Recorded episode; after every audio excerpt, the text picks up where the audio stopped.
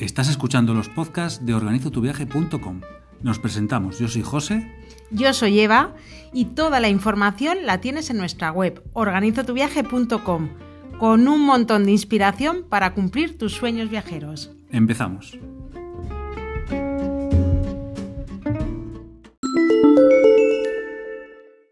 Nuevo podcast. Hoy venimos a ver, siempre os damos como una pistita, ¿no? De qué vamos a hablar hoy.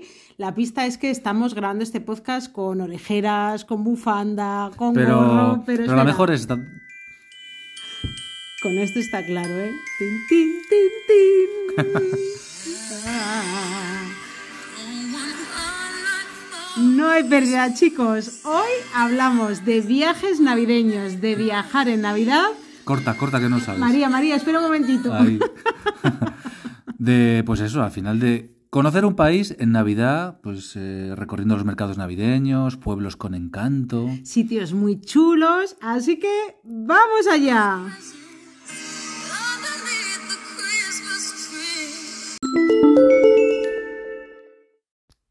Viajar en Navidad por primera vez. A ver, chicos, os contamos porque posiblemente haya gente que esté escuchando este podcast que lo de los viajes navideños ya lo tenga súper puesto en práctica, pero habrá gente que diga, joder, yo es que me da una pereza. Por un lado, sí, yo veo las fotos y es muy bonito, pero entre viajar con frío, que luego encima en esas fechas es todo como súper caro. Yo, mira, sé de viajar en verano, yo mis destinos los elijo primavera y otoño. Bueno, pero y- está claro que te tiene que gustar la Navidad, ¿no? Claro, a ver, yo creo efectivamente, o sea, un punto principal es ese, pero también es verdad que si sois un poco señor Scrooge, os aseguramos que hay determinados viajes que no os van a dejarlo ser. O sea, si tú vas, a, yo que sé, a Laponia, pues es que mira, no puedes ir con los morros. Entonces, hay que, hay los viajes de Navidad, parte de que la maleta tiene que estar llena de ilusión. Pero también es verdad lo que os decíamos, que parece que los últimos años ya tenemos más arraigado guardar unos días de vacaciones para estas fechas y antes no tanto. Nosotros cuando viajamos por primera vez en, en épocas navideñas, bueno, hacemos un, un inciso para decir que cuando decimos épocas navideñas no es solamente desde el 25 de diciembre en adelante, sino hablamos de cuando ya están los mercados y la iluminación navideña en casi todos los destinos. Que es mucho antes, que a finales de noviembre ya empiezas a ver luces, mercados navideños. Eso es. El, contad siempre con la cuarta semana de noviembre, lo que es Acción de Gracias en Estados Unidos, ya se puede ver el ambiente navideño en todas las Bueno, ciudades, la pero también puedes ir a ver a Papá Noel en verano, ¿eh? También, bueno, en el caso de Laponia, ahora os lo vamos a contar, es, es otra cosa aparte. Entonces, lo que os decíamos, el tema de viajar en Navidad es algo como de los últimos años, nosotros tampoco lo habíamos practicado antes, pero la primera vez que hicimos un viaje navideño nos hemos entusiasmado y ahora todos Y además, los años. además dimos en el clavo porque fuimos a Alsacia, que es el destino Como top, más top. top en Europa. Sí, más chulo. Así que lo de viajar por primera vez, ¿qué te aporta? Pues por un lado es verdad que es un viaje completamente distinto porque vas como muy abrigado, son destinos fríos, por otro lado la iluminación, la ilusión esa que os contábamos y creemos que siempre nosotros guardaríamos ahí un poquito de las vacaciones para hacer un destino navideño porque son viajes muy chulos. de Además, luego a la vuelta vienes con las pilas cargadas de Eso, Navidad. Para Navidad. Luego ya puedes cenar con el cuñado sin problema. Así que os contamos destinos navideños muy chulos, los que nosotros conocemos, porque hay muchísimos. En Europa, en América. bueno, Eso es. Lugares donde hemos estado y en los que especialmente la Navidad supone un plus en el viaje. Así que venga, coge la maletita que nos vamos de viaje en Navidad.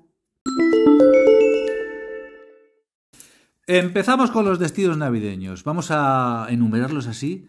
El primero de ellos, un destino de película. Eso, os lo vamos a contar. Destino de película, destino de cuento, destino con niños, así, ¿eh? para que, que toméis como referencia, que muchas veces también os escribís y pidiendo ideas, pues a ver si estas os sirven. Destinos que nosotros conocemos. Destino destino de cine. película total en Navidad. Nueva York. Nueva York, no hay pérdida. Sabéis que somos súper fans de Nueva York, tenemos el podcast. Además, mirad, acabamos de, de hacer un, un Instagram directo con IATI y hablamos un poquito de lo mismo que recogemos aquí en el podcast. Así que mucha gente es posible que nos haya oído en el directo, pero repetimos un poquito todo esto estructurando el viaje según el tipo de, de- de intención que tengas. a la hora de ¿Cómo es un viaje a. Nueva York en Navidad? Pues cambia completamente. Si habéis visitado la ciudad en otra época del año, no tengáis ningún reparo en repetir destino, porque durante la Navidad, aparte de que se ilumina todo, los escenarios vuelven a ser de película. Lo mismo que os decíamos en cualquier otra época del año, pero claro, la Navidad de Nueva York, aparte de solo en casa, la hemos visto en muchísimas películas. Las pistas de patinaje, las películas románticas. Los mercados navideños. El Rockefeller Center. Entonces. El árbol de Navidad. Pero hay muchas cosas que no se ven en las películas y que cuando llegas allí también dices, joder, esto qué chulo y no, no lo tenía tan en cuenta a través del cine, ¿no? Por ejemplo, eh, Dicker Heights, que es un barrio, realmente está a las afueras de Nueva York, De, tenéis bueno, que... de hecho, está en Brooklyn. Eso es, tenéis que llegar con el metro. En las guías de organizotuviaje.com tenemos una específica de Dicker Heights y la iluminación navideña de Nueva York, cómo ir por vuestra cuenta, pero cómo, cómo es lo que montan allí, que ahora hay incluso tours guiados que os llevan a enseñar ese barrio. Bueno, la historia de este barrio es que pues, de- hay un concurso en Estados Unidos al barrio más bonito, mejor iluminado, eh, pues eso, eh, de todo el país. y, se les va la pinza a nivel y, Dios. y Dicker Heights ganó un año y bueno, y es que vas allí y eso es Bueno, pues, de película. O sea, eh, haceros a la idea, os lo describimos. ¿Sabéis las ferias? Toda la iluminación, que parece que eso es un... Tú vas mm, por una ciudad y de repente sabes dónde está la feria por toda la iluminación que tiene, pues así es este barrio. Cada casa... Yo no sé lo que se puede gastar esta gente en luz, los Papá Noeles que tienen de dos metros de alto. Muchos decoran, su- eh, o sea, los propios, los propios dueños decoran su casa y otros contratan una empresa pues para, ¿eh? Pues para eso, para montar la O sea, decoración una navideña. empresa que te monte la decoración navideña de tu casa para que os, para que alcancéis a imaginar nivel hay por ahí? hablando. Tú vas y efectivamente está la furgoneta de decoración navideña y entonces puedes encontrar desde una pantalla que tienen puesta en la fachada y ahí se asoma el Papá Noel, que es como una especie de película. Puedes encontrar un Papá Noel hinchable de yo qué sé, de dos metros y medio de altura. Otras casas que no se ocurran tanto y sacan todos los trastos navideños de casa. Hay de todo, ¿no? Pero, pero bueno, el 80% de las casas se lo han currado, que han no veas. Otras desde el garaje sueltan como nieve, entonces tú vas andando por ahí y suponemos que con el sensor hace ¡flush! y te sale toda la nieve. Y luego lo que dice José, como todos los trastos navideños, decimos, pero esta gente, o sea, ha sacado del garaje todo lo que tenía, un poquito rojo con brillantina de Navidad y lo pone en la puerta. Entonces, eso no se ve tanto en las películas y es muy chulo en Nueva York en Navidad. Es muy chulo también las pistas de patinaje. La más famosa siempre es la del Rockefeller Center o la de Central Park. Pero hay una, hay, una mola- hay una que mola mucho, que es la de Brian Park, Eso, o que- Chelsea también, que es la más popular, donde más gente va. que además del mercado navideño, pues tiene su pista de patinaje y bueno, el sitio ya en sí es chulo en- sin Navidad, pues con Navidad pues suma ese plus. Y luego lo que ellos llaman los, wind- los Christmas Windows o Windows Eso es. Christmas, Window Christmas, que son los escaparates navideños. Toda la Quinta Avenida lo que hace es que hay determinadas tiendas, cada vez son más, ¿no? Es muy famosa la de Macy's, la de Saks, todo eso también lo tenemos en las guías de Nueva York en Navidad, en organizotuviaje.com. Y entonces hay determinadas tiendas que hacen cada año una decoración diferente y es como mm, la, la gran expectativa es cómo habrá decorado este año tal cadena o tal cadena sus escaparates. Incluso proyecciones en toda la fachada con un espectáculo de luz y sonido muy bonito. Así Ese, que, Es el de Saks, que está justo al lado del Rockefeller Center, cada año es brutal, cada, vez- cada año se lo ocurran más. Claro, o luego, por ejemplo, las Roquettes, que es un espectáculo musical, eh, pues como de revista, ¿no? Que solamente se hace en Navidad, en el Radio City Music Hall, y luego, yo qué sé, o la estrella de Swarovski del árbol, o bueno, es que Nueva York es de estilo de película total, así que lo dicho. Si conocéis ya la ciudad, plantearos otro viaje exclusivamente en estas Y si no fechas. conocéis Nueva York, pues también podéis visitar Eso. Nueva York una semana, eh, pues con el encanto de la Navidad. Eso, nosotros, a ver, también nos decimos eh, que somos muy frikis de la Navidad y de Nueva York. Hicimos un viaje en grupo eh, y entonces nosotros estábamos como súper ilusionados con el encendido de luces navideñas y el grupo dijo, perdona, que voy a estar yo aquí cuatro horas esperando, cinco, a que el árbol se encienda. Mirar, chicos, os esperamos tomando unas cañas y nosotros ahí esperando el encendido de luces navideñas y os dijeron, mira, que lo vemos por la tele porque lo retransmiten perfectamente. Es muy particular porque tú estás ahí esperando, pues estuvimos más de, más de tres horas y solo ves eh, el encendido, que se enciende el árbol de Navidad y ya está. Luego debajo, en la pista del Rockefeller, está el espectáculo que sale en la televisión, sí que ponen pantallas para que tú veas, pues eso, el espectáculo, la- los grupos que van saliendo y demás, pero claro, eso dura dos, tres horas hasta que se enciende el árbol de Navidad. Así que bueno, Podríamos hacer, de una hecho, un experiencia podcast- que puedes vivir una vez, que ya la segunda no la vas a repetir. De hecho, podríamos hacer un podcast exclusivo de Nueva York en Navidad. Dejarnos el comentario y si queréis os hacemos uno porque somos muy fans de Nueva York y del viaje como destino navideño. Más sitios. Un Más destino destinos. de cuento. O sea, de cuento que dices, hemos dicho un destino de película, parece que te metes en un escenario de una peli y ahora parece que te metes en un escenario de cuento total, dentro de una peli de Disney. Pues hombre, pérdida. clarísimo. Alsacia.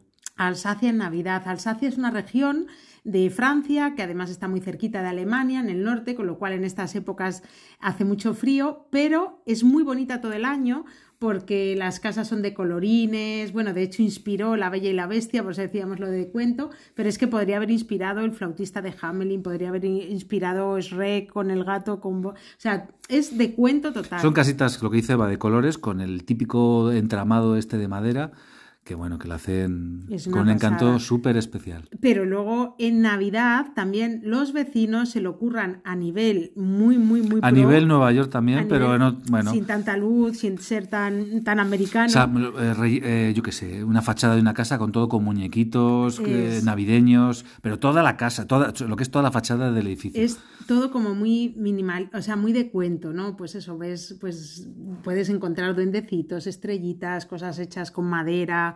Es súper bonito en Navidad. Eh, también es verdad que los últimos años, especialmente el puente de diciembre en, en España, está lleno de viajeros, con lo cual, si vais en esas fechas, que es como la más popular para visitar Alsacia, lo encontraréis con mucha gente. Y si solamente tenéis posibilidad de viajar durante el puente de diciembre a Alsacia, lo que recomendamos es que os salgáis un poquito de la gran plaza, de las calles principales de los pueblos, porque los pueblos en sí son de cuento. Entonces vais a encontrar rincones alucinantes por todas partes. Y luego los pueblos, tenemos también la guía de los pueblos más bonitos de Alsacia, la guía de los mercados navideños con las fechas actualizadas de este año, porque hay algunos mercados navideños que solo se celebran el fin de semana o incluso un fin de semana o dos fines de semana al mes. Y entonces si queréis ver ese mercado navideño tenéis que cuadrarlo con que viajéis en esas fechas exactas. Toda esa información la tenemos en la web y cómo moveros por vuestra cuenta. Eso es, Alsacia al esto. final es, eh, son varios pueblos. El principal, como que suele decir, es Colmar,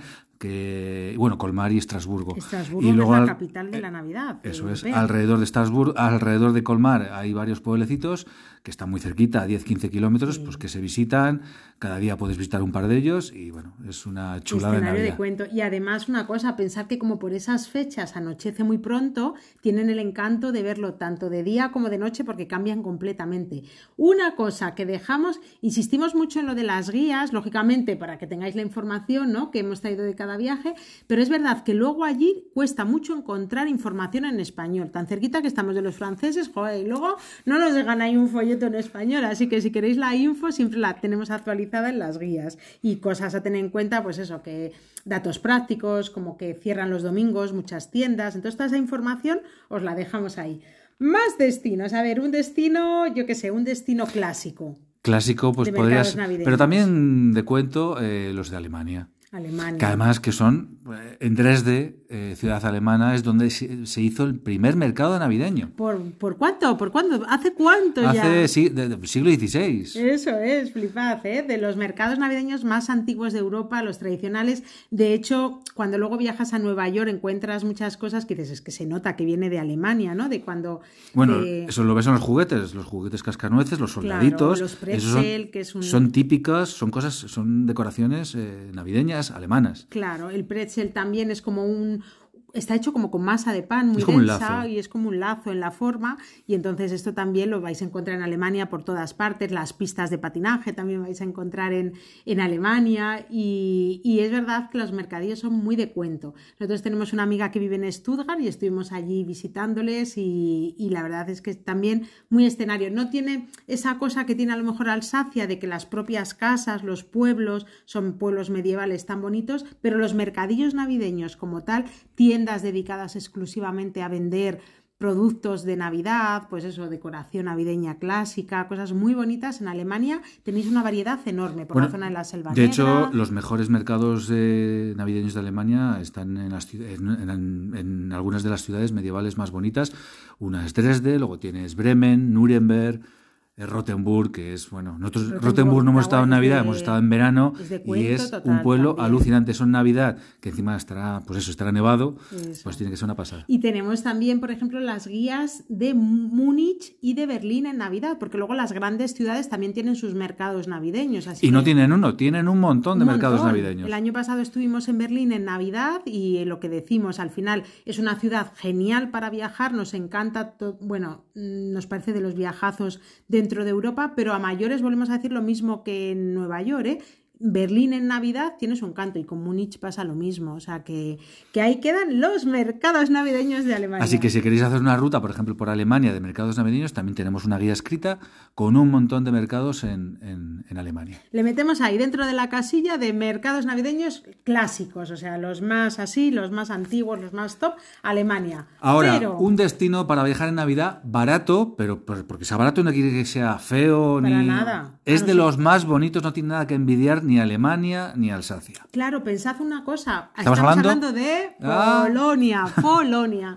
Pensad una cosa, que es verdad que muchas veces los viajes de Navidad se encarecen si vas a viajar en determinadas fechas porque se concentran mucho. O sea, si estamos hablando de la primera semana de diciembre o luego la semana que hay desde el 25 de diciembre hasta el 31, eh, pues al final todo resulta muy caro. Pero Polonia es un destino barato, los mercados navideños son preciosos, Cracovia es patrimonio de la humanidad, tienen incluso, hacen como un concurso de belenes y luego los ganadores están expuestos y ese concurso también es patrimonio inmaterial de la humanidad. O sea que Polonia es una sorpresa en ese sentido, las ciudades son súper bonitas, de verdad, el viaje es barato. Eso es, nosotros hicimos una ruta por Polonia eh, en la que incluimos Cracovia, Breslavia, que es otra ciudad preciosa, también con unos mercados chulísimos. De hecho, los mercados de Breslavia, en polaco es Wrocław, por si lo veis por Sí. ahí, son los más grandes de Polonia. Luego también, muy cerquita, tienes Poznan, otra ciudad preciosa. Y luego también estuvimos en la capital, en Varsovia,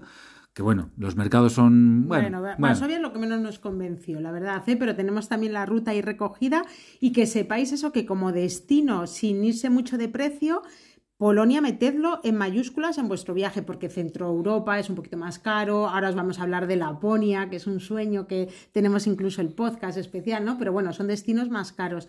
Pero, y, y nos quedan más países por conocer de mercados navideños que también, como Polonia, Hay, más. Bueno, muchísimo por No conocer. sé, Viena, Praga tienen que ser Claro. también muy bonitos, que no- nos los han dicho, nos lo han chivado. Claro, Ahí te- tenemos que El ir próximo año tenemos que hacer como la ruta de Navidad desde que empiecen. Desde noviembre nos tiramos viajando hasta diciembre. Y en el siguiente podcast también hablaremos, en otro podcast hablaremos también de Suiza, de los mercados de Suiza, porque Sí. vamos a hacer una ruta por Suiza para ver algunos de los mercados más famosos. Y ya os lo contaremos. Lo que decimos, a ver, otro destino, en este caso más caro, pero un destino para viajar con niños en mayúsculas en Navidad. Bueno, más caro entre comillas, que es depende, Eso, sí, sí. como todo, depende cuando viajes. En el podcast os lo decíamos, estamos hablando de Laponia. En el podcast que tenemos exclusivo de viajar a Laponia en Navidad os decimos, ¿no? Que si cogéis con mucha antelación el viaje, que si viajáis eh, en noviembre ya está toda la decoración navideña, Papá Noel está para recibiros todos los días del año en su aldea, de, de la aldea de Santa Claus, con lo cual se puede abaratar y olvidaros de un viaje de estos tan caros como se ve muchas veces la promoción en algunos sitios, que estamos hablando de precios carísimos que son como sueños inalcanzables. Eso es que se puede multiplicar pues tres o cuatro veces si viajas, por ejemplo, a finales de octubre, principios de noviembre, o si viajas en diciembre, claro. Así que Laponia no nos extendemos mucho porque tenéis el podcast en exclusivo y luego toda la información ya la estamos volcando en organizotuviaje.com y lo tenéis ahí. Eso es, y más allá de ver a Papá Noel, ahí se pueden hacer actividades chulísimas. De... O ver auroras boreales, Eh, yeah. goce. no, pero es, ver- es otro de los grandes atractivos de viajar a Laponia. Y luego ya, eh, yo qué sé, hacer rutas en moto de nieve, en trineos, yo qué sé. Eso Hay mil es. actividades chulísimas que hacer con nieve. que se pueden hacer allí. Más destinos de Navidad. No tanto destinos de Navidad, sino visitar grandes ciudades europeas en Navidad. Estamos hablando de Londres, de Roma, de París.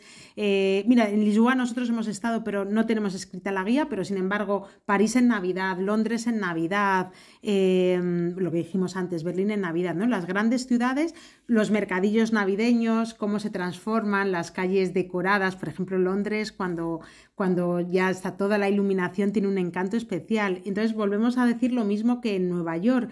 Mm, Nosotros incluiríamos un viaje solo para viajar, por ejemplo, a Londres en Navidad. Sin embargo, París, que estuvimos allí, Roma, que digo, se me olvidaba alguna, Roma. No se lo Navidad. trabajan tanto, no se lo curran París tanto. no, nos dejó con, nos dejó como helados, pero helados literales. Es decir, joder, pues de la Navidad, sí, bueno, tenían la decoración de la iluminación, ¿no? Pero Sí, hay, mercados navideños por la ciudad, hay algunos muy Sí. bonitos que tienen ahí, pues no sé, que están justo al lado de la Torre Eiffel. La estampa es muy chula, la foto es muy bonita, pero bueno, Sí, no se lo ocurran tanto como en otros sitios de, mucho más de Europa. pobre. O sea, si nosotros tuviésemos que decidir por un viaje de grande ciudad europea, pues por ejemplo yo metería Londres. Roma está muy bonita, ¿eh? También en Navidad que pasamos allí el Año Nuevo, pero yo creo que entre todas Londres. Pues fíjate, yo de Europa metería, no sé, metería Madrid, metería Ah, bueno, Vigo, no, no, metería Valladolid. Hombre, no, no, esto está en la sección de sorpresas en mercados navideños o mercados navideños en España, porque los últimos años nos hemos puesto las pilas, señores, que no vamos a hablar solamente Ojo, de... que a lo mejor en 10 años Ojo, Alsacia uy, uy. pasa a segundo nivel. Uy, en 10 y en menos, que nosotros tiramos mucho para la tierra y en menos, en menos. Mirad lo que decimos. eh, por ejemplo, en, los- cuando nos preguntan, ¿no? Siempre pensamos en Centro Europa o grandes capitales, pero que sepáis que España se está poniendo las pilas. Nos han hablado también de los mercados navideños de determinadas ciudades en Portugal que no los conocemos, que lo hemos apuntado para próximos destinos, porque España y Portugal también tienen su encanto. Es verdad que somos generación y cultura de Reyes Magos en vez de Papá Noel, de Belenes en vez de árbol de Navidad, pero también es verdad que con la globalización los últimos años los mercados navideños en nuestras ciudades ya se están metiendo con toda la fuerza. Ya hay una mezcla de todo ahí. Claro. Oye, pero escucha, eso está guay. Eso es la integración es sumar. O sea, que yo esta es mi tradición. Yo con mi La abuela montaba el integración es un mar, sí, señora. ya ha quedado muy básico, ¿no?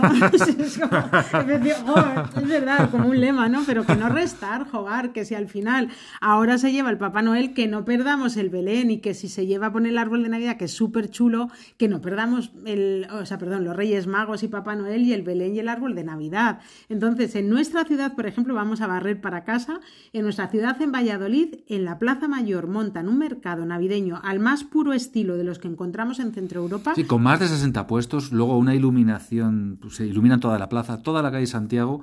La calle Santiago es la Alucinante, calle ¿eh? principal, Os invitamos a venir a- en Navidad porque vais a flipar. Es que nosotros flipamos también Sí, cuando sí, sí, el primer año que lo pusieron, que fue hace unos tres o cuatro años, que Sí. empezaron a poner esa pedazo de iluminación. Un árbol gigantesco en la Plaza Mayor, los puestos venden comida, te puedes tomar un chocolate con churros, siempre algún detallito encuentras, regalos, y luego tienen un, un tío vivo, un carrusel precioso, iluminado, y está, además una cosa que tiene, ahora cuando os contemos organizar el viaje, los mercados europeos en tiempo, el 25 de diciembre la mayoría de ellos terminan, pero claro, en España se mantienen hasta el 5 de enero, igual que en Polonia, por ejemplo, que se mantienen también hasta la época de Reyes, ¿no? Con lo cual podemos disfrutarlos durante más tiempo. Y hay auténticas sorpresas. Sabemos que Vigo se ha convertido un poco como el referente por la iluminación. Vigo y Málaga también. Y Málaga también, pero que sepáis que luego hay otras ciudades como la nuestra y estamos seguros de que, y agradecemos un montón que nos mandéis mensajes, nos digáis, chicos, pasaros por la Navidad. El otro día nos decían Zaragoza.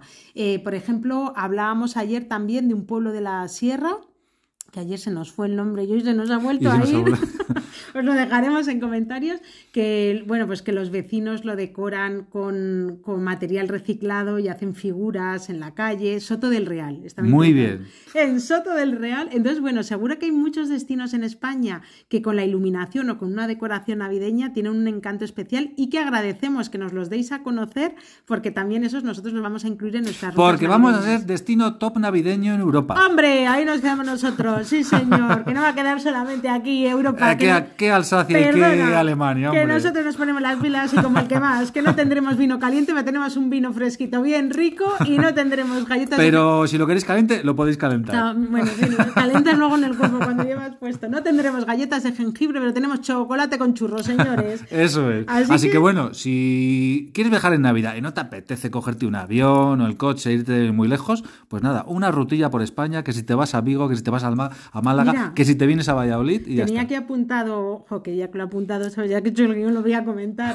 No, tenía comentado, por ejemplo, Madrid también. El mercado que se organiza en la Plaza Mayor tiene más de 400 años. Allí tienen un árbol de Navidad de 18 metros. Así que todas las ciudades se están poniendo muchísimo las pilas en el espíritu navideño y una escapada por España también mola muchísimo. Y por ejemplo, aquí también tirando de los apuntes y de nuestra tierra, el Belén viviente de Cabezón, que son los vecinos, se visten y entonces hace una representación determinados días a determinada hora de, bueno, con los distintos oficios y luego representan toda la escena navideña cuando van la cuando va María y, y José, bueno, es muy bonito de ver, así que Si os acercáis queda. a Valladolid, tenemos escrita la guía de qué hacer en Valladolid en Navidad, En en, el Navidad que también, incluimos claro, claro. los días concretos que se representa ese Belén viviente en Cabezón de Besorca, que es un pueblecito que está a- al lado de Valladolid. Así que aquí queda dicho y lo dicho, aquí queda dicho y lo dicho, abiertos a cualquier otra recomendación que nos deis vosotros, porque sabemos que aquí también tenemos mucho que ver. Bueno, organizamos el viaje, la maleta. el viaje. Venga, vamos sea allá. donde sea.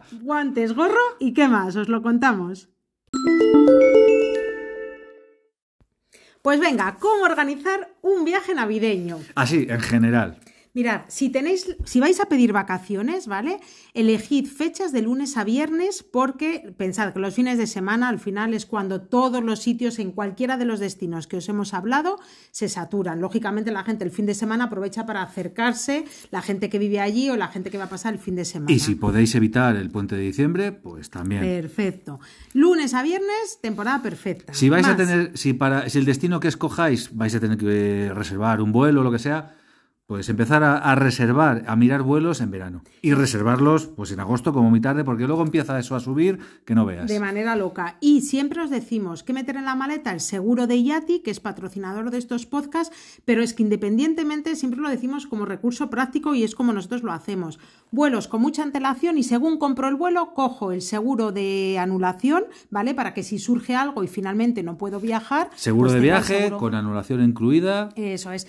Aunque sean, eh, pensamos muchas veces, sabemos que nos escucháis desde otras partes del mundo, pensamos muchas veces en destinos, o sea, en, en que la gente que nos escucháis es desde España. Pensad que aunque viajemos por Europa, el seguro de médico también es imprescindible, porque si surge algún imprevisto, aunque nosotros tenemos cobertura sanitaria europea, te cubre a ti, pero no como el viaje se paraliza eh, y los costes que eso supone si surge algún imprevisto o tus acompañantes o tienes que alargar la estancia en el hotel por el motivo que sea la otra persona o tiene que venir yo que sé algún familiar. Entonces según contratáis los vuelos antelación verano es perfecta y a continuación seguro de anulación y seguro de viaje Y ya a continuación, pues el, perfecto es el alojamiento. de escapadas de Yati en este caso que Sí, también nos para preguntáis un- muchas veces uno por Europa, pues un- la modalidad escapadas o la estándar es suficiente. Eso. A continuación del vuelo y el seguro, pues el alojamiento. Como Booking, que es con nosotros siempre usamos Booking, eh, tiene cancelación gratuita, pues si te gusta algún apartamento, algún hotel, pues reservas y ya está. Luego si ves un poco más adelante otro, pues puedes cambiar y ya está. Pero que por lo menos tener ya ahí cerrado tanto el vuelo como, como el alojamiento. Como el alojamiento. Nosotros nunca cambiamos y lo que, lo que reservamos ya, pues eso, luego finalmente es donde acabas yendo. De esa manera encuentras precios mucho más baratos, la opción de cancelación gratuita te da la tranquilidad de que hasta una semana antes, 10 días antes de media, puedes cancelarlo si surge algo y para los vuelos ya tienes el seguro de anulación. Todas las webs que nosotros utilizamos, os lo decimos siempre, todas las que nosotros utilizamos para reservar desde un coche de alquiler o el alojamiento, los vuelos, las tenemos dentro de organizotuviaje.com y veréis ahí el icono de las mejores webs para viajar por tu cuenta, que son las que nosotros utilizamos. Insistimos mucho porque las conocemos bien, sabemos que funcionan y si no, no las compartiríamos con vosotros. Así que ahí lo tenéis todo. Más cosas. Y ¿cómo ya, teniendo la- el alojamiento también, pues eh, la opción de las actividades. Ah, claro. Las actividades no hace falta reservarlas con tanta antelación, se puede dejar un poquito un mes antes, un mes y medio antes, pues ya más o menos bastan- Sí, incluso- bastanteando lo que te gusta. Incluso 15 días antes. Si no viajas en temporada muy alta, 15 días antes, una semana es suficiente. También utilizamos. Depende, sí. te iba a Bueno, decir un apunte, depende, porque claro. por ejemplo, si quieres, York no. si quieres ir a Alsacia y quieres hacer un tour o concreto, un free tour en una fecha concreta, pues a lo mejor hay que reservarla con tres o con un mes de antelación porque eh, pues al final a lo mejor Claro, no- esas fechas están saturadas. eso es, a lo mejor ya no encuentras hueco en, en lo- en las excursiones o en las visitas guiadas. Siempre os recomendamos, si tenéis un destino donde haya una visita guiada que la hagáis, porque no es lo mismo eh, visitar un lugar viendo las cosas por tu cuenta, aunque tengas información de webs como la nuestra, donde procuramos siempre dejar curiosidades, un pelín de historia, pero es que un guía al final te aporta esa parte de la visita que va a hacer que sea como todo completo, tenga mucho más encanto y conozcas mucho más el sitio. Aquí hago una parada muy cortita porque el otro día recibimos un mensaje y estamos totalmente de acuerdo. Los free tours no son gratuitos. Tú valoras el trabajo del guía y pensad que es gente que está 3-4 horas con vosotros. Entonces, nosotros los recomendamos siempre, pero, pero que sepáis eso, que no son gratuitos, ¿vale? Que es que el otro día nos decían, es que hay mucha gente que se lo toma como gratuito. Y decíamos, no, no, ya lo sabemos, pero bueno, lo compartiremos también. Bueno, al final la traducción de free es como algo libre, que tú Claro. valoras, que al final es esa, la política es esa, que tú valoras el trabajo del guía y ahí, pues yo qué sé, le das, pues yo qué sé. ¿no? Nosotros lo recomendamos porque no, o sea, porque nosotros siempre lo utilizamos, pero eso, muy importante que sepáis que Free Tour no es tour gratuito, a la venga, yo sigo al guía y me voy y muchas gracias, ala, te doy la mano o ni eso, ¿no? Que es un trabajo y que, que hay mucho trabajo detrás y al viaje le aporta muchísimo. Nosotros lo recomendamos porque no tiene nada que ver un destino con visita guiada o sin visita guiada. En cuanto a cómo moverse para los mercados navideños, pues depende, algún destino muy concreto como puede ser Alsacia o como puede ser una ruta por Alemania, necesitaréis coche, podéis alquilarlo. Pero también O- podéis usar eh, el tren. Nosotros cuando hicimos la ruta por Polonia, eh, cuando hicimos la ruta por Alemania, nos movimos en tren, que al final llegas al centro de las ciudades, a las estaciones, y estás, pues eso, en el, en el, en el, tip- en el centro-centro. Luego, por ejemplo, Alsacia, desde Colmar, los pueblecitos bonitos, estos pueblos de- con encanto que tienen sus mercados navideños, eh, no puedes ir en tren, pero sí que hay unos autobuses, si no vas a alquilar coche o si no vas con tu coche, sí que hay unos autobuses urbanos que se llaman Marché de Noel, que es el mercado de Noel, que va parando en, todos los pueblecitos. el tema está lo de siempre, que si vas eh, los días punta a punta, pues a lo mejor te toca esperar una, una hora, tremendas. el autobús va a tope, bueno, pues Así que lo de alquilar el coche está muy bien, es muy práctico, especialmente si viajas de lunes a viernes, bien, pero es verdad que el transporte público funciona muy bien en Europa y también son opciones que tienen previstas, incluso hay, lo tenemos también recogido en las guías de organizotuviaje.com en cada uno de los destinos. En determinados destinos, como por ejemplo puede ser Alsacia, tienen un parking donde tú dejas el coche y ellos te dan un ticket de transporte gratuito para que luego te muevas hasta el centro de la ciudad. Eso es muy típico en, en muchas ciudades europeas, en Estrasburgo, en Colmar, luego también en ciudades alemanas como Múnich, que se llama el Park and Ride, que dejas el coche ah, en un parking a las afueras y el parking incluye el transporte público. Y entonces, pues nada, tú dejas el coche, pagas y ese ticket ya te vale para moverte por la ciudad. Eso lo tenemos recogido y lo que decimos, ¿eh? si veis la guía de Estrasburgo en organizotuviaje.com, pues ahí tenemos en concreto dónde aparcar. Si procuramos siempre que esos datos prácticos que a nosotros nos resultan súper útiles, os los dejamos siempre en las guías para que vosotros podáis también tener acceso a esa información que a veces dices, joder, ¿dónde aparco ahora? ¿O qué hago con el coche de alquiler? O, joder, y si no necesito un coche me puedo mover perfectamente, ¿no?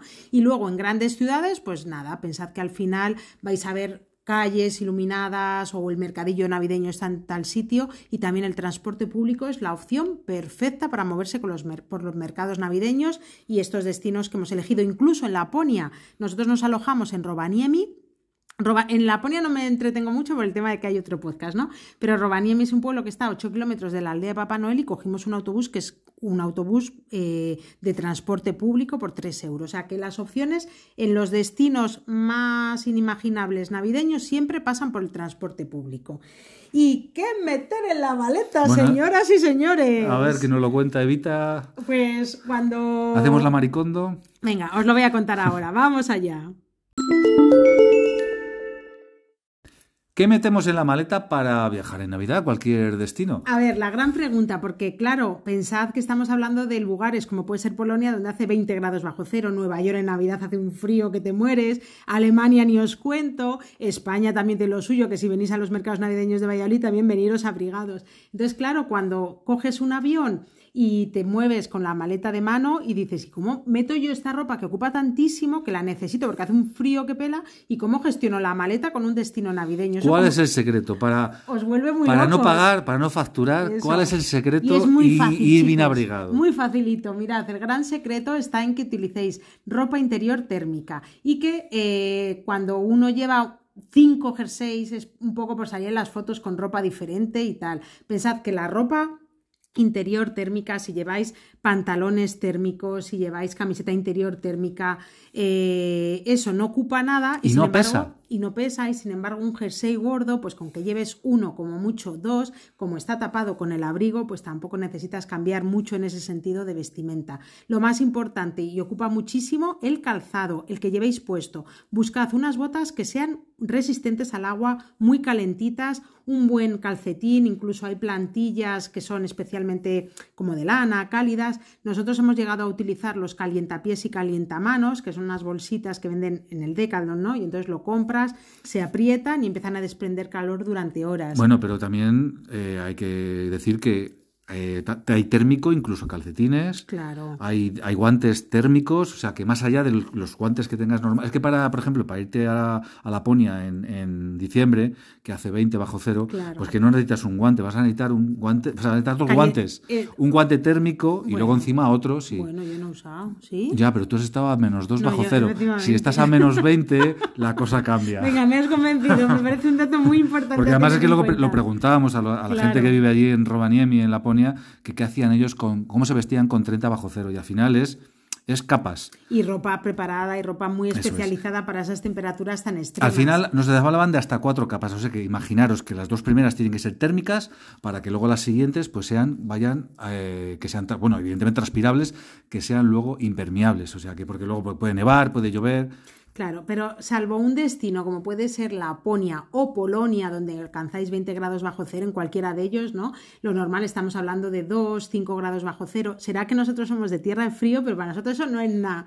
Entonces, con utilizar pues, los calientapiés y calientamanos es, es verdad que es agradable, se agradecen un montón, pero sobre todo tener los pies calentitos, llevar eh, un calzado que eh, soporte bien si hay nieve, si el suelo está mojado, que tengáis el pie calentito y luego gorro, guantes, bufandas. Si veis nuestras fotos y nuestros vídeos, nuestras Instagram stories, como vamos, pues siempre llevamos el gorro y luego la capucha y luego la bufanda. Que parece que estamos a menos 20, pero no, estábamos Pero a, a no, menos no 5. hace tanto. Y luego, claro, realmente lo que llevamos en la maleta pues son eso, pantalones térmicos, ropa interior térmica y, y con eso y un buen jersey por encima o yo qué sé, las típicas sudaderas así preparadas para el invierno, pues no ocupan demasiado y de verdad que la maleta se gestiona bien. De todas maneras, también en las stories destacadas y ahora en TikTok voy colgando las maletas cada vez que salimos de viaje. Digo, maleta para viajar a Venecia y os enseño mi maleta y cómo yo preparo los paquetitos y os resulta práctico. Así que ahí tenéis también esa referencia.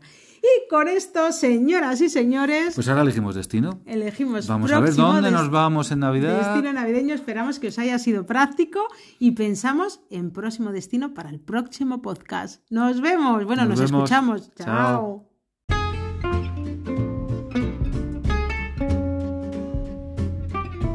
Recuerda que toda la información de lo que recogemos en este podcast lo tienes en las guías de viaje de nuestra web organizotuviaje.com y si quieres viajar todos los días, Pues nos tienes en redes sociales buscando arroba organizo tanto en Facebook, Twitter, Pinterest, TikTok. YouTube, estamos en las principales redes sociales.